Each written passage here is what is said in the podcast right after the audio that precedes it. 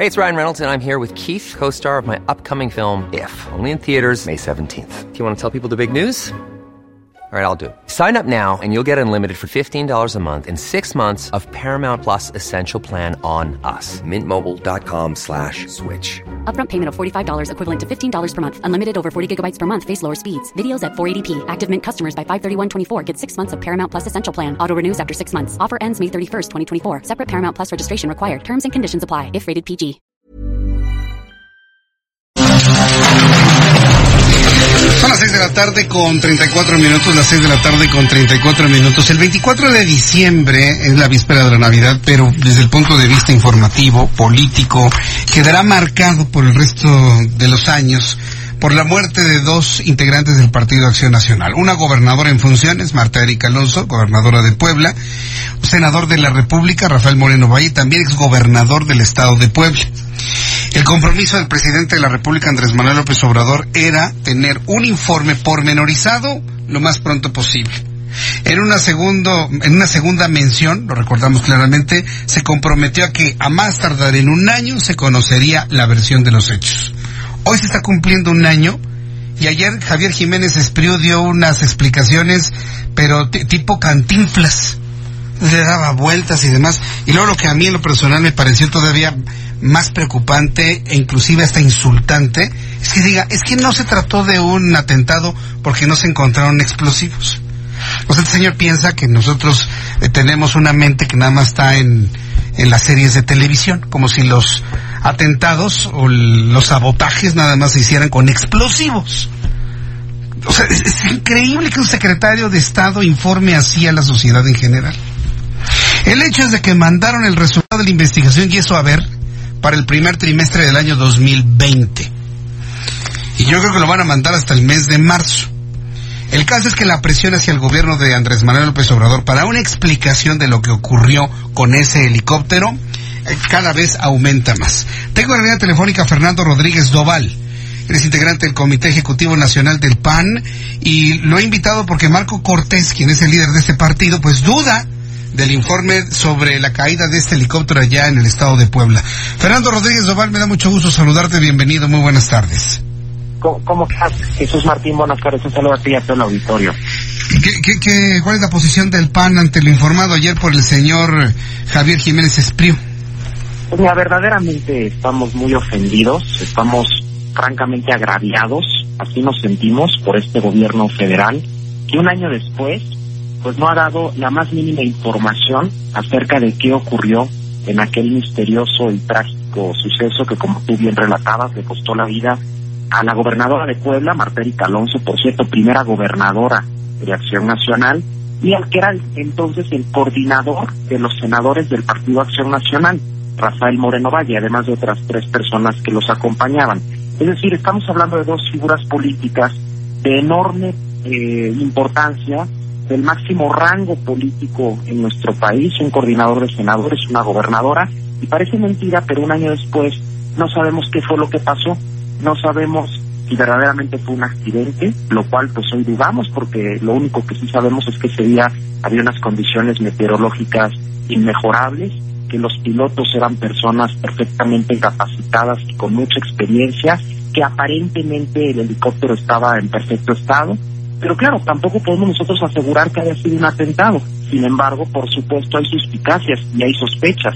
Y eso es por culpa del gobierno, por su irresponsabilidad al no dar información certera un año ya después de estos tan lamentables sucesos. Así que en Acción Nacional nos sentimos, como te decía, agraviados. Ese es un desprecio del presidente López Obrador hacia el principal partido de la oposición, el no dar información de qué fue lo que realmente pasó ese trágico 24 de diciembre del año 2018. Ahora bien, eh, las explicaciones las mandaron hasta el año que entra. Eh, ¿Cuánto tiempo más eh, se puede esperar a una resolución clara, concreta de lo ocurrido con este helicóptero? Porque así nos pueden llevar todo lo que resta del sexenio. ¿eh? Sí, nosotros lo que vemos es que no hay ninguna intención, no hay ninguna voluntad política por parte del gobierno federal de aclarar las cosas. Y eso precisamente genera suspicacias, como decía Jesús Martín. Cuando se oculta información de un evento tan trágico, pero que además costó la muerte, a, la vida, perdón, a dos personas tan importantes de nuestro país, como era una gobernadora y el coordinador de los senadores del principal partido de oposición, más bien lo que pareciera es que se está ocultando información. Hay que decirlo con todas sus letras. No puede ser que el gobierno federal, con todos los medios que tiene a su alcance, un año después no sepa qué ocurrió. O si lo sabe, no lo dé a conocer. Hay que, hay que tener en cuenta que siempre que ocurren estos trágicos sucesos, eh, se llevan a cabo diversos protocolos, diversas investigaciones eh, por parte de organizaciones internacionales que así los diseñan y que en esta ocasión era obligación del gobierno federal seguirlos investigar y ver qué, qué fue lo que realmente ocurrió. No puede ser, no nos creemos, nosotros no somos ingenuos, que un año después salga el secretario de Comunicaciones y Transportes el día de ayer a decir que todavía no tienen información y seguir pateando el, el bote ahora hasta hasta marzo del próximo año, pero seguramente, como bien tú lo, lo has dicho, Jesús Martín, así seguirán mucho tiempo más. Aquí lo que ha quedado acreditado en este año, lo único que ha quedado claro es que no hay la voluntad del gobierno federal de aclarar este suceso. Y eso para nosotros supone un enorme desprecio hacia el Partido Acción Nacional, pero no solamente hacia el Partido Acción Nacional en, el cual militaban estas dos personas que fallecieron, sino hacia todos los mexicanos que tienen todo el derecho de conocer qué fue lo que pasó con estas dos personalidades políticas de primerísimo nivel. Eh, ¿Está realmente en manos del gobierno conocer lo que sucedió, sobre todo si tomamos en cuenta que hay entidades internacionales que están haciendo esta investigación, Fernando? Porque bueno, eh, entendemos lo de la voluntad política y les hemos visto esta falta de voluntad política y muchas otras cosas más, pero en este caso donde están involucradas instancias internacionales, ellas ya entregaron su trabajo, ellas ya entregaron su resolución. ¿Qué, qué información ustedes conocen sobre ello? No, lo que lo que sabemos es que el gobierno es el encargado de coordinar las investigaciones. A tal grado que, como tú bien lo, señalabas, Jesús Martín, el mismo día del accidente, bueno, ya no sabemos si fue accidente o no, el presidente Andrés Manuel López Obrador inmediatamente tras de sus redes sociales dijo que esto se iba a aclarar y que él iba a hacer todo lo que estuviera en sus manos para que se conociera la verdad. Y así lo, lo dijeron a los, los siguientes días el propio presidente, el secretario de Comunicaciones y Transportes, y desgraciadamente esto no ocurrió así.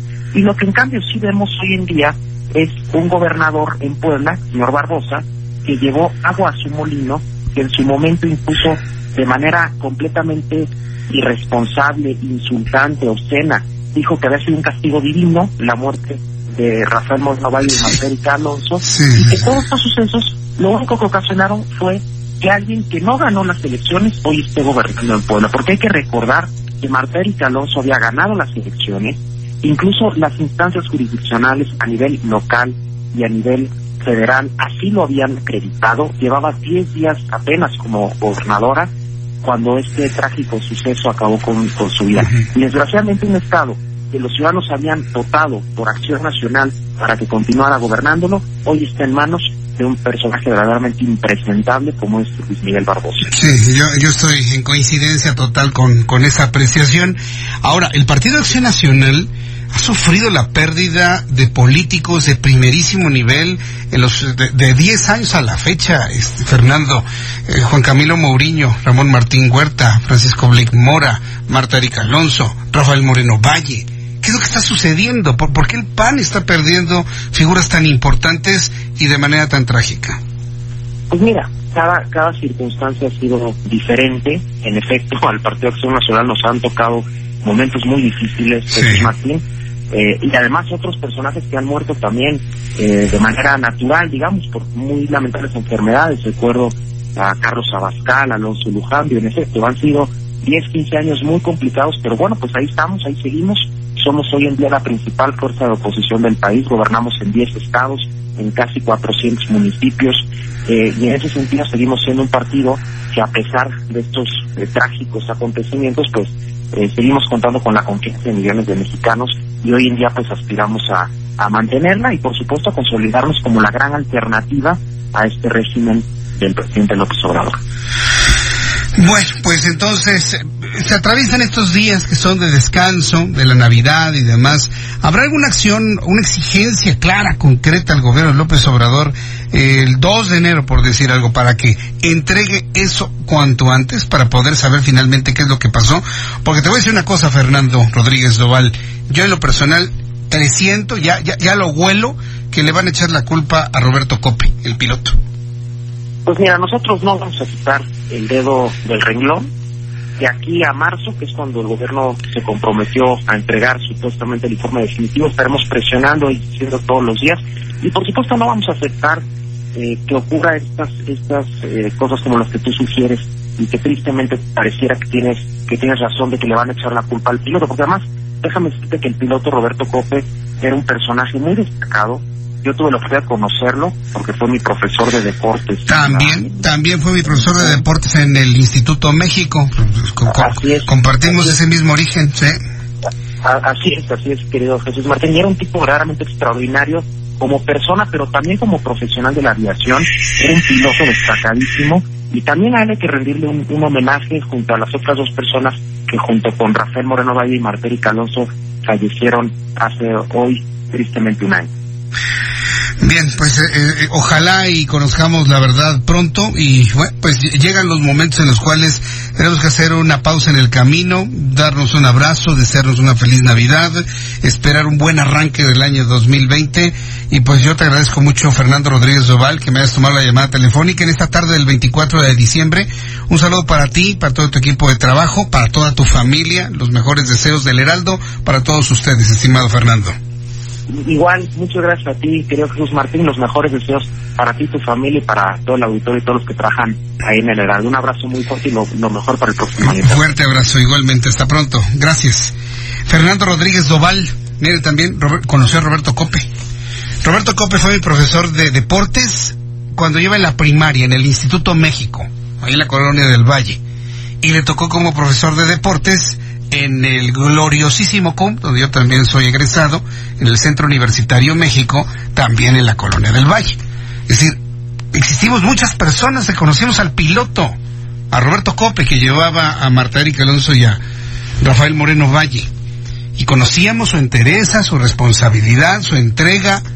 Si él se hubiese sentido mal de salud, no vuela. Así no vuela, ¿sabes qué? Me siento mal, no, no, no estoy bien no hubiese dejado de revisar la aeronave. O sea, no era un irresponsable, de verdad. Bueno, pues es, es, un verdadero misterio lo que ocurrió con, con este fallecimiento de Marta Erika Alonso y Rafael Moreno Valle. Yo, yo acababa de verlos, fíjese, el año pasado. Nos saludamos en el, en la Fórmula 1 en el mes de octubre. Tenía, tenía pocas semanas que nos habíamos visto, que nos habíamos saludado y de verdad fue un verdadero impacto lo ocurrido hace un año. Independientemente de que hayan sido de oposición y del PAN, como personas, como seres humanos, como buenos amigos, la verdad fue una, una noticia muy triste y muy impactante. Bueno, son las de la tarde con... Ever catch yourself eating the same flavorless dinner three days in a row? Dreaming of something better? Well, HelloFresh is your guilt-free dream come true, baby. It's me, Kiki Palmer. Let's wake up those taste buds with hot, juicy pecan crusted chicken or garlic butter shrimp scampi. Mm. Hello Fresh. Stop dreaming of all the delicious possibilities and dig in at HelloFresh.com. Let's get this dinner party started.